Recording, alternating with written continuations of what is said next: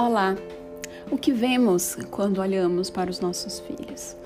Vamos vê-los através das suas emoções, das suas necessidades, dos seus desejos, do seu imediatismo, da sua particularidade, preferências, ou os vemos com um olhar carregado de comandos, de mandar, de expectativas, de idealizações, né?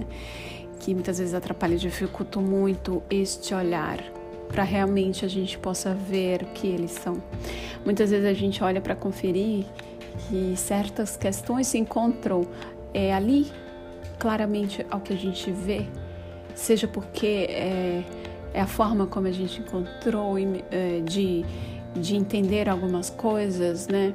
Outras vezes a gente olha para eles esperando encontrar nossas próprias crenças, nossas formas de ver as coisas. A gente quer que eles fiquem quietos no restaurante, a gente quer que eles agradeçam as pessoas que nem conhecem, né, que cumprimentem. A gente muitas vezes uh, espera que eles respondam de fato o que a gente acredita que eles tenham que fazer, embora muitas vezes a gente está ignorando as suas verdadeiras necessidades e até as suas possibilidades de maturação, de desenvolvimento. As crianças nos perseguem com esse olhar, né, de aprovação. Eles acabam sempre desviando seus desejos, as suas certezas para nos agradar, né? É, isso é muito claro para mim também no dia a dia, porque eles se posicionam muito ao que esperam que foi lhe pedido, né? E principalmente quando a gente está diante de uma sociedade que quer que a criança seja boa, que a criança seja obediente, que a criança tem que se ajustar às demandas, né?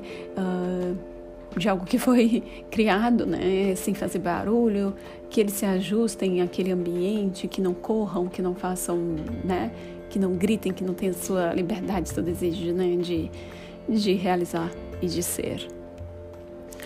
Então, toda vez que a gente olha, né, com esse olhar, né?